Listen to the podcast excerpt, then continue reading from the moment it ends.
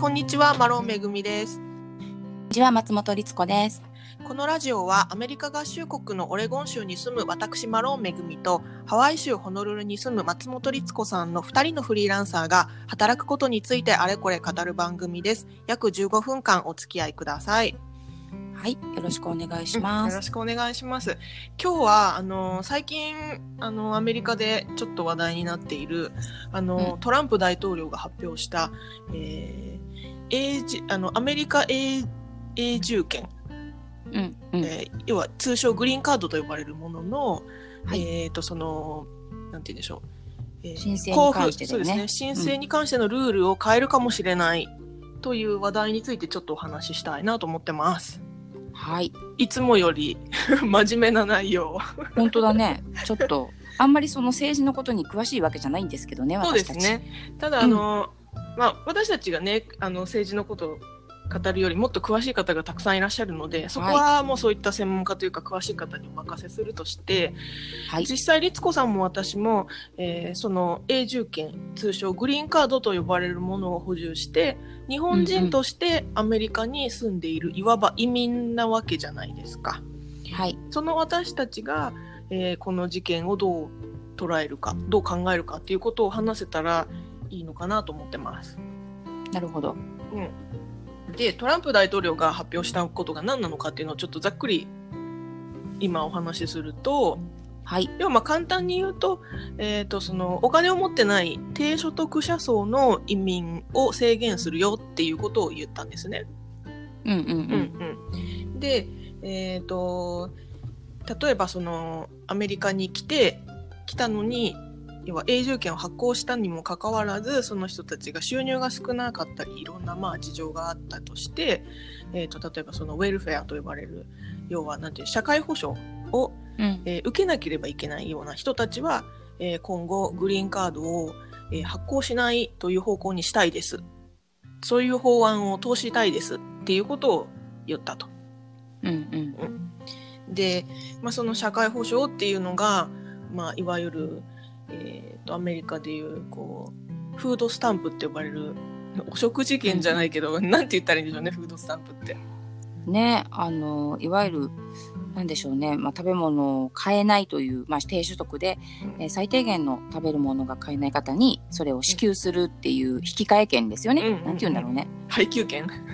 配給券。配給券あんまり日本だとよくわからないけど、まあ、いわゆる生活保障みたいな、うん。ものの一うん部、うん。の一部ですうね。ん、だったり、えー、と医療費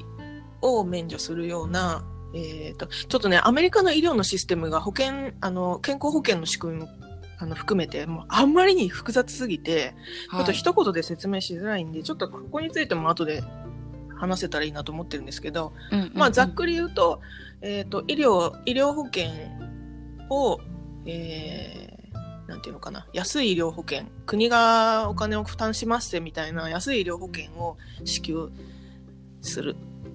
うんうん。その低所得の人にはっていうのがあったりして、でそういうのはその自国民だけにして移民にはなるべく使わせたくないから、えー貧乏な移民はあんまり受け入れないように今後していきたいですっていうことを発表したとうん、いうことですね。そうですね。うん、でこれに関してまあちょっとその日本でも報道されたりしていろいろあの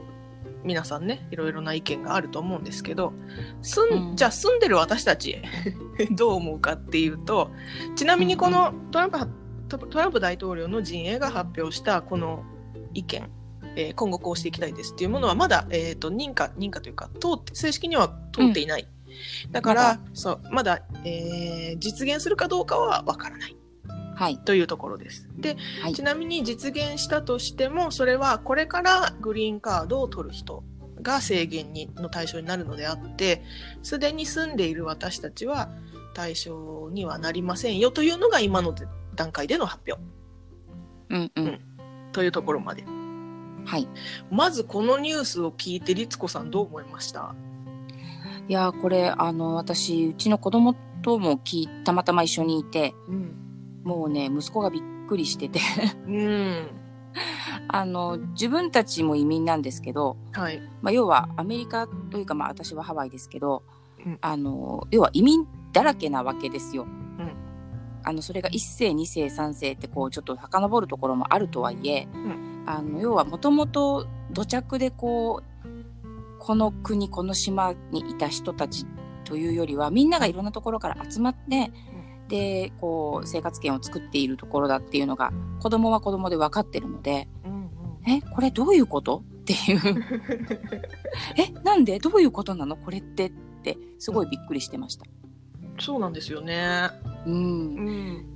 やっぱりそのさっきめぐみちゃんが言ったみたいに例えば学校なんかでもあの所得をね家族の所得を、えー、と出すんですよ。毎年1回我が家の所得はこうですよっていう数字を出すんです。で子供が何人いて所得がこれぐらいですっていうのを出してでそれによって、あのー例えば給食にあたるものがちょっとあの値段が変わったりとかねするんですけどそれって別にあのそこの学校に通っている全ての生徒さんの家庭が対象だから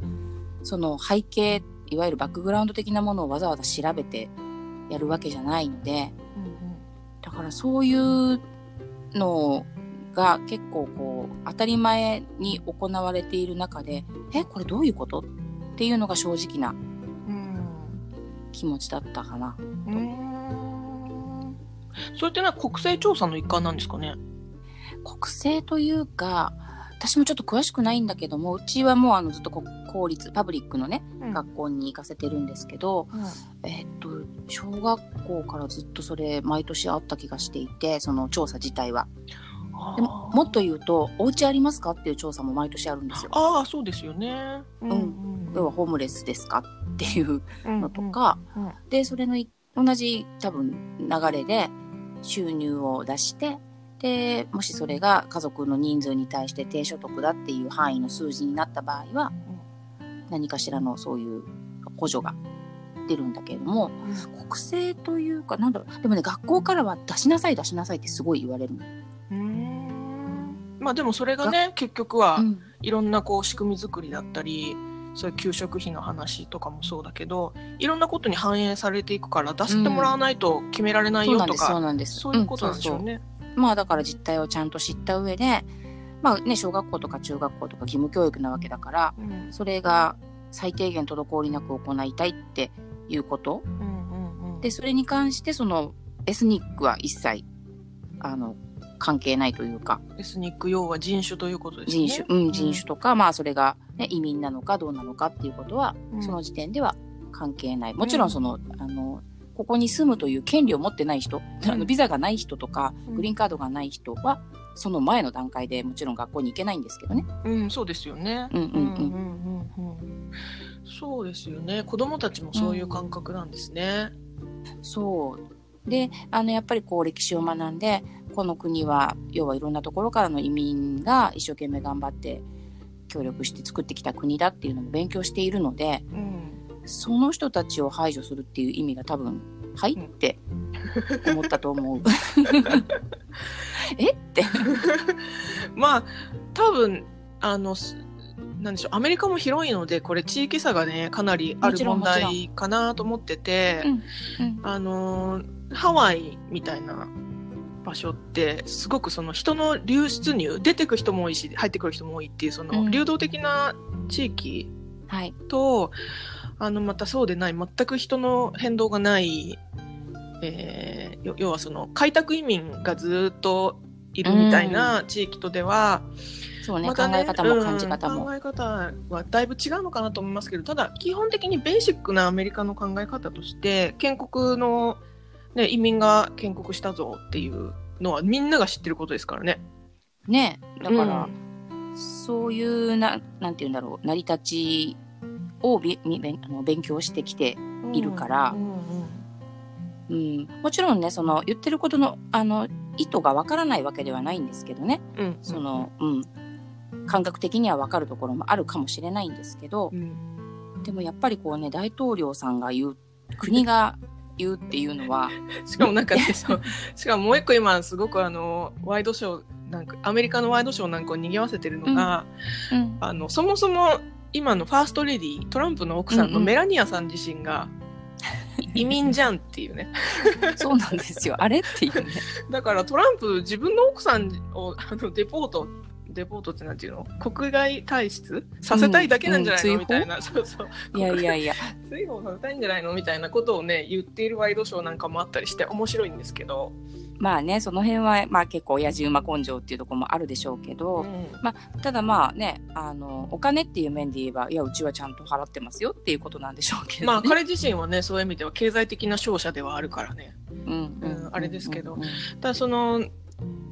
なんでしょうね。例えば、えー、とさっき言ったような、えー、とけ健康保険の仕組み自体が、やっぱりすごく複雑アメリカ複雑だったり、はい。その低所得じゃあ低所得者って何なのっていうものも実はすごく複雑で何をもって低所得とするかっていうのがすごくあのもう本当にお家もなくて仕事もなくてさらに働けない何かディサビリティを持っててもう本当にどうしようもないんですっていう低所得者の人もいる。でもはい。そうじゃなくて普通に働いてフルタイムで要は正社員として働いてるけど時給が安くて低所得です。っていう人もいるんです。よねアメリカって意外と。うん。んなんかちょっと前にさ、ハワイの、何でしたっけ年収、一世帯年収いくら以下は、あの、貧困家庭とかっていう数字出てたよね。ありましたねしか。もそれがす。ごい大きな数字だったよね。うんなんだっけえっ、とねこれざっくりです。けど、えっとああのハワイ州の場合は、えっと世帯収入が日本円で言うと1000万円以下の人は低所得者層に入る。そんなことありえます？みんなですけど。あのだからといってあのハワイの、えー年収がみんな高いわけじゃないですからね。そうなんですよ。それ、その計算おかしいよねっていう。でもそれぐらいないと、うんいわゆるこう、裕福と言われる生活はできませんよっていう、そういう島ですよってこと？うん、そういうことです。その数字は。要はその普通に生活するためにかかる、えーコスト。生活費がバカ高い。ね、リビングコストがバカ高いと。うん、だから多分ハワイで、そね、それこそ自分で会社経営しててとかインベストしててっていう儲けれる人もたくさんいる島だけど、うん。普通にね会社員としてコツコツ働いてるような人。うん。であれば、まあどんなに頑張ってもギリ1000万とかじゃないですか？夫婦でい。かないと思うな。うんだからみんな、みんな貧困？あれ？おっていう、そう。そうなんですよ。だから、極端に言うとそういうことなんですよね。だから、その日本でいう、えっ、と、生活保護を受けてる人たちうん。で、生活保護を、ね、受けることに対しての、まあ、いろんな議論もあると思うんですけど、それとはね、やっぱりだいぶ事情が違うんですよね、アメリカの場合って。うん、働いていても、やっぱりその、えっ、と、生活水準に満たない収入の人っていうのもたくさんいる。だけど別にむちゃむちゃ働いてるしねっていう。なんなら、あの、本業をやった後に通常部といって、副業もしてたりするとかね。もうね、3つぐらいやってる人もいますからね。うん、さらにお子さんがいたりすると、子供にかかる費用っていうのが、またこれまたアメリカはすごくて、うんあの、日本みたいに認可保育園っていうようなシステムがまずアメリカないじゃないですか。うんうんうん、ないんですよね。だから、じゃあ、あの、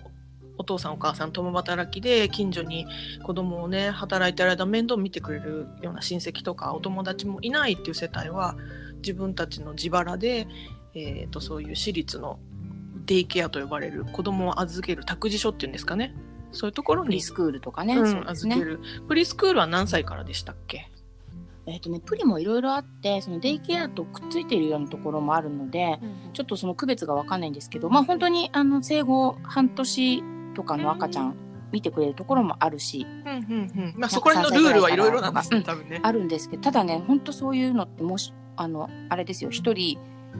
月額10万円じゃ効かない、1000ドルじゃ効かないです、全然。そうですよね。保育料が保育料がね、だから1000ドルってことは単純計算したら日本円で12万円とかでしょ、うん。うん。でねさらにそれがお子さん2人いたら もうはい。24万円、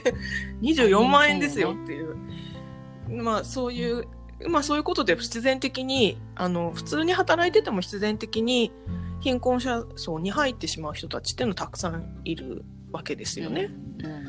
で、まあ、そういう人たちがその生活の負担を少しでも軽くするためにそういったウェルフェアと呼ばれるまあ、生活保護を多少受ける。で、あの、アメリカの場合ってその生活保護の、あの、まあ、システムがいろいろあるので、例えばフードスタンプって言って、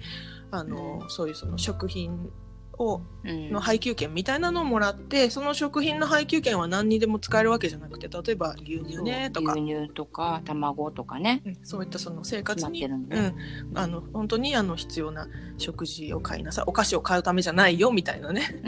うん。ものだったり、あとはその保険医療保険をあの自分で自腹で入るよりは多少安い、えー保険を支給しますよっていうものだったりそういうのを利用してみんななんとか頑張って暮らしてる人たちがたくさんいるわけではい。ただトランプの、あのー言った要はそういう低所得者層を一気に切りますよっていう政策って、うん。そういったその暮らしながら社会あのこの暮らしていてアメリカに社会貢献をして真面目に働いてる人たちの可能性すらもう切ることになるんじゃないかなと私は思っていて。うん。やっぱりねその収入だけで切るのってそういった危うさがあるし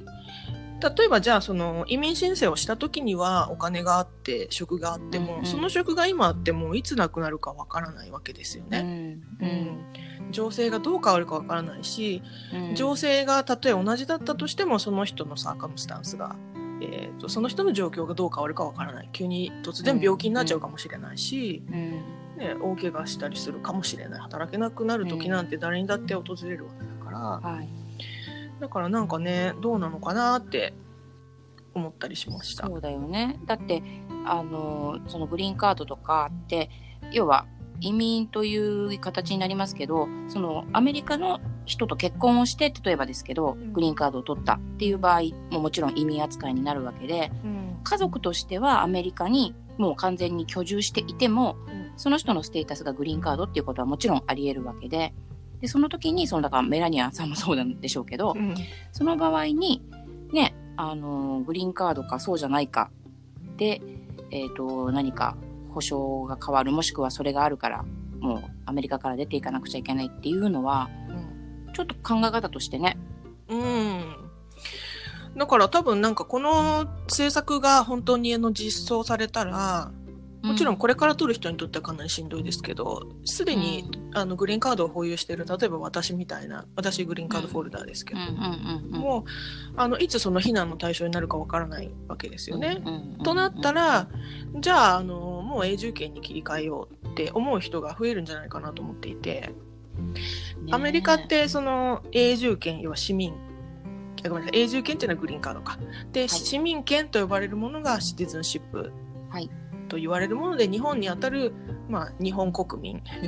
アメリカのアメリカ国民になりますっていううんうん。ものなんですよね、だからグリーンカードの私たちは選挙権はないんですよね。そうですね、うん。ないです。で選挙権を得るためにはシティズンにならなきゃいけないんだけれどもうん。そのシティズンになるっていうその手続きをねグリーンカードからうんシティズンに変える切り替える人がすごく増えるんじゃないかなと思ってて、ね、どうなんだろうね。うんでもそうなると今度はじゃあそのグリーンカードの更新料で得てた収入とか激減するんじゃないのとかうんやっぱりねそのアメリカのビザ申請にかかっている費用ってすごいすごい収入になってるはずなのでうんアメリカのまあねいろんな問題が起きるのかなと思ったりしてます。ねえなんか本当に本当に動き始めたらいろんな波紋がありそうだよね。うん、なんか道徳的な観点から言ってどうなのっていう問題もあるし、ね、実際の今のシステム的に本当にそれでいいのっていう、マッチするのとかね、いろいろありますけどね。ねちょっとその、アメリカの保険、医療保険について多分その知りたい方は多いんじゃないかなと思うんで、はいそこの話ちょっとしましょうか。そうですね。うん。